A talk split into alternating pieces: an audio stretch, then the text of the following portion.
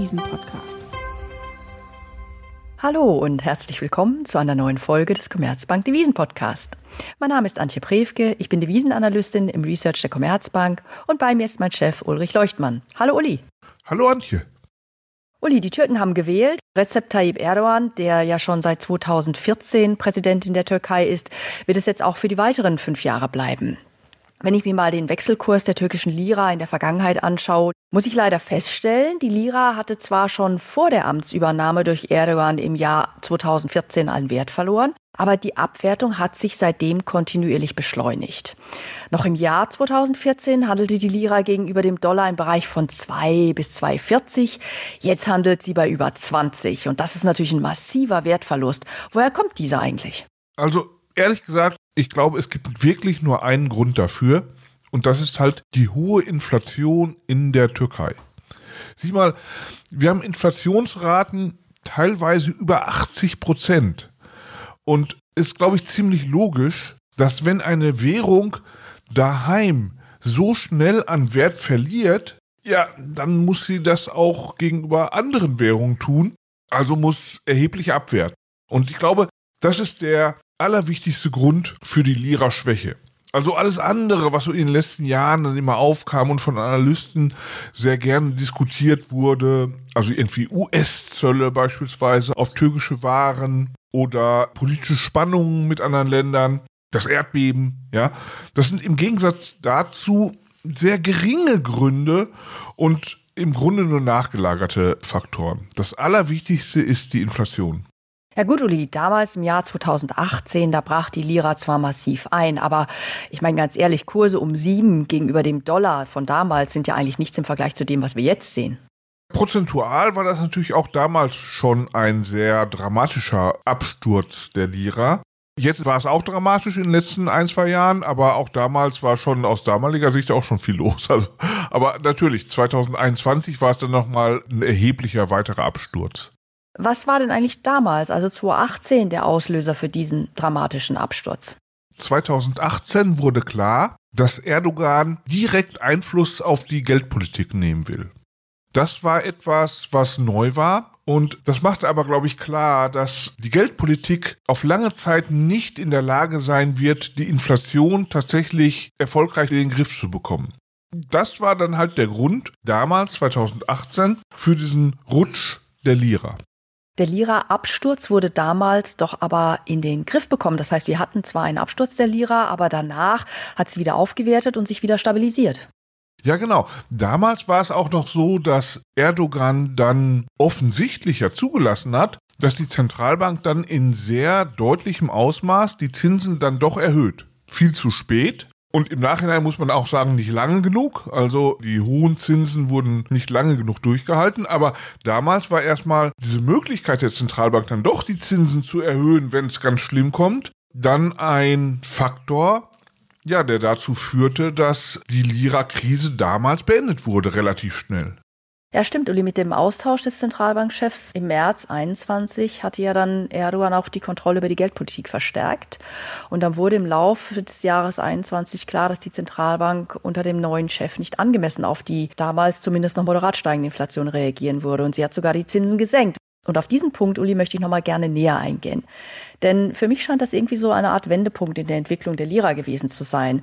Denn seitdem hat sich die Abwertung doch deutlich beschleunigt. Also was genau passierte denn dann im Jahr 21 und was war anders, was war so neu, dass es zu dem dramatischen Absturz Ende 21 der Lira kam? Naja, mit den Zinssenkungen damals war jedermann klar, die Zentralbank ist nicht bereit, sie ist nicht willens oder in der Lage, wie immer man sagen will, die Inflation tatsächlich zu bekämpfen. Und das führte dann halt zu dem Rutsch der Lira Ende 2021. Und das war ja dann auch gerechtfertigt, wie wir dann nachher gesehen haben. 2022 zog ja die Inflation ganz dramatisch an. Also von daher, dieser Rutsch war gerechtfertigt. Der Markt hat zu Recht vorausgesehen, dass die Inflation überhaupt nicht in den Griff zu bekommen ist mit dieser Geldpolitik. Der Punkt war halt damals, 2021 im Gegensatz zu 2018, dass diese Hoffnung, dass wenn es ganz schlimm kommt mit der Lira und mit der Inflation, die Zentralbank dann doch die Zinsen erhöhen kann, dass das halt nicht mehr da war.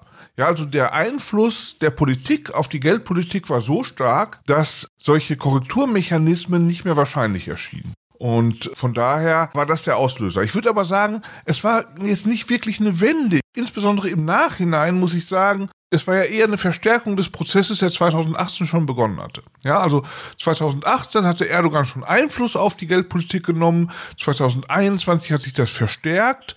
Also das geht alles so in dieselbe Richtung. Eine Tendenz verstärkt sich. So würde ich es eher sagen und nicht als Wende bezeichnen. Nur ist klar, wenn das Vertrauen in eine Zentralbank verloren geht, dann folgt normalerweise daraufhin auch Währungsschwäche die dann wiederum zu Inflation führt, so oftmals importierter Inflation über die Währungsschwäche und deshalb dann eine weitere Reaktion der Zentralbank erfordert, gegen diese Schwäche anzugehen, also weiter die Zinsen anzuheben. Und wenn diese Reaktion eben ausbleibt, dann wertet die Währung weiter ab. Soweit so gut. Jetzt haben wir aber trotzdem auch in den letzten Jahren immer wieder Phasen gesehen, in denen die Lira dann doch relativ stabil gehandelt hat. Hätten denn bei dieser unkonventionellen Geldpolitik die Lira nicht noch viel stärker abwerten müssen eigentlich?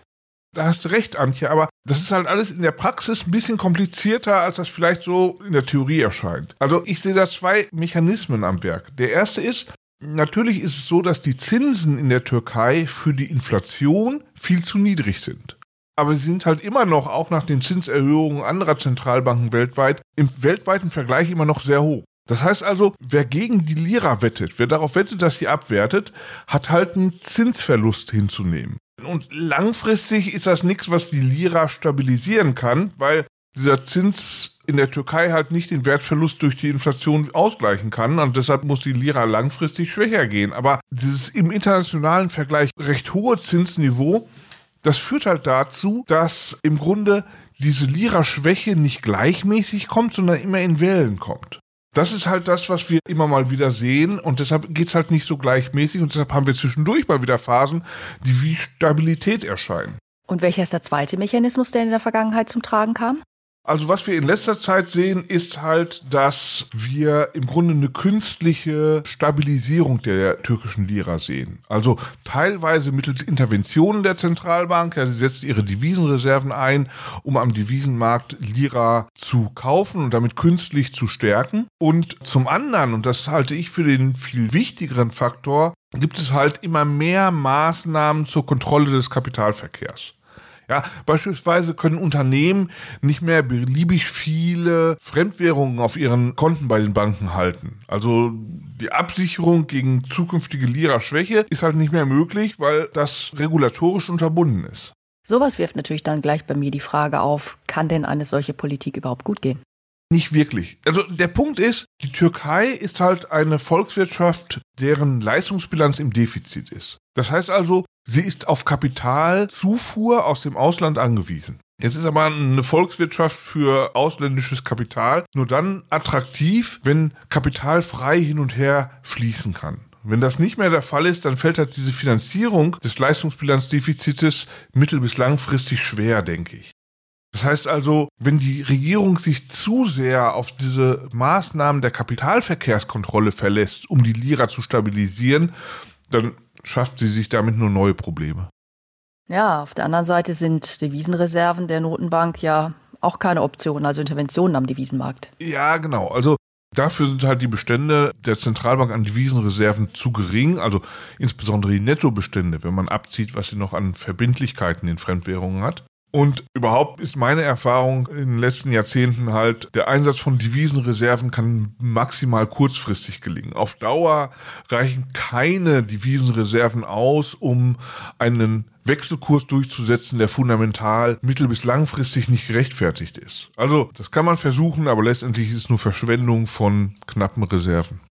Ja, Uli, jetzt mache ich doch mal den Devil's Advocate und sage, die Inflation ist doch gefallen. Seit Oktober 2021 von ja, fast 90 Prozent auf jetzt knapp über 40 Prozent. Könnte man das nicht also als Erfolg der Geldpolitik werten?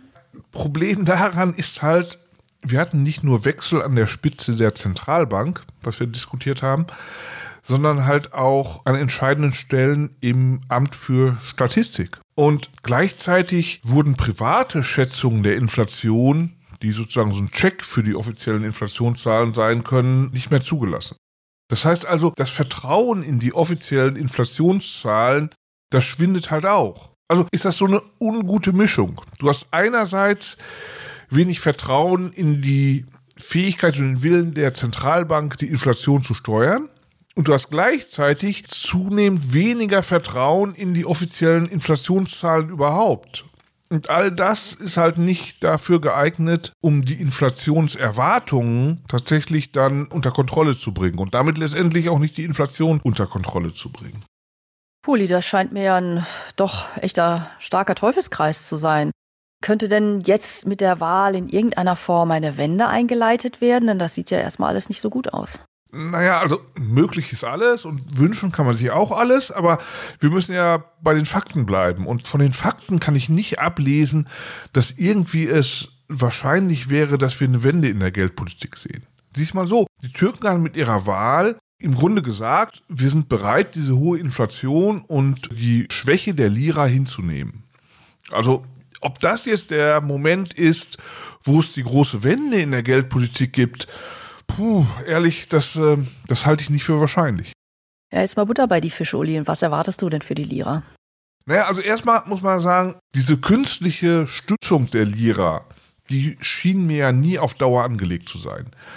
Und deshalb könnte es natürlich sein, dass in den nächsten Tagen diese Stützung vielleicht nachlässt und sich dann der Abwertungsdruck, der sich aufgebaut hat in den letzten Monaten, dann entladen könnte. Das wäre sozusagen das Worst-Case-Szenario. Also ein, ein weiterer Rutsch der Lira, krisenhaft vielleicht sogar. Aber selbst wenn das nicht dazu kommt, glaube ich, dass wir weiterhin eine hohe Abwertungsgeschwindigkeit der Lira sehen. Der Punkt ist halt, mit dem Wahlergebnis wird klar, du siehst wahrscheinlich in Zukunft keine geldpolitische Wende. Und damit heißt es auch, die Inflation wird hoch bleiben in der Türkei. Und das führt halt dazu, dass der Abwertungsdruck jetzt wahrscheinlich noch weiter zunimmt.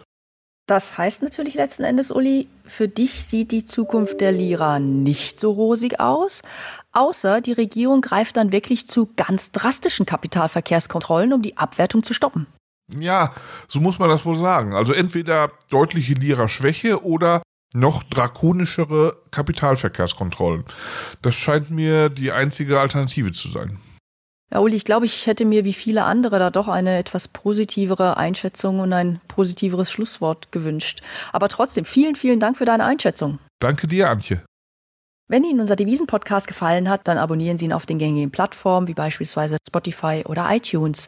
Alle wichtigen Infos finden Sie auch in den Show Notes. Wir nehmen auch gerne Kritik, Anregungen, Feedback oder Themenvorschläge unter der dort angegebenen E-Mail-Adresse entgegen.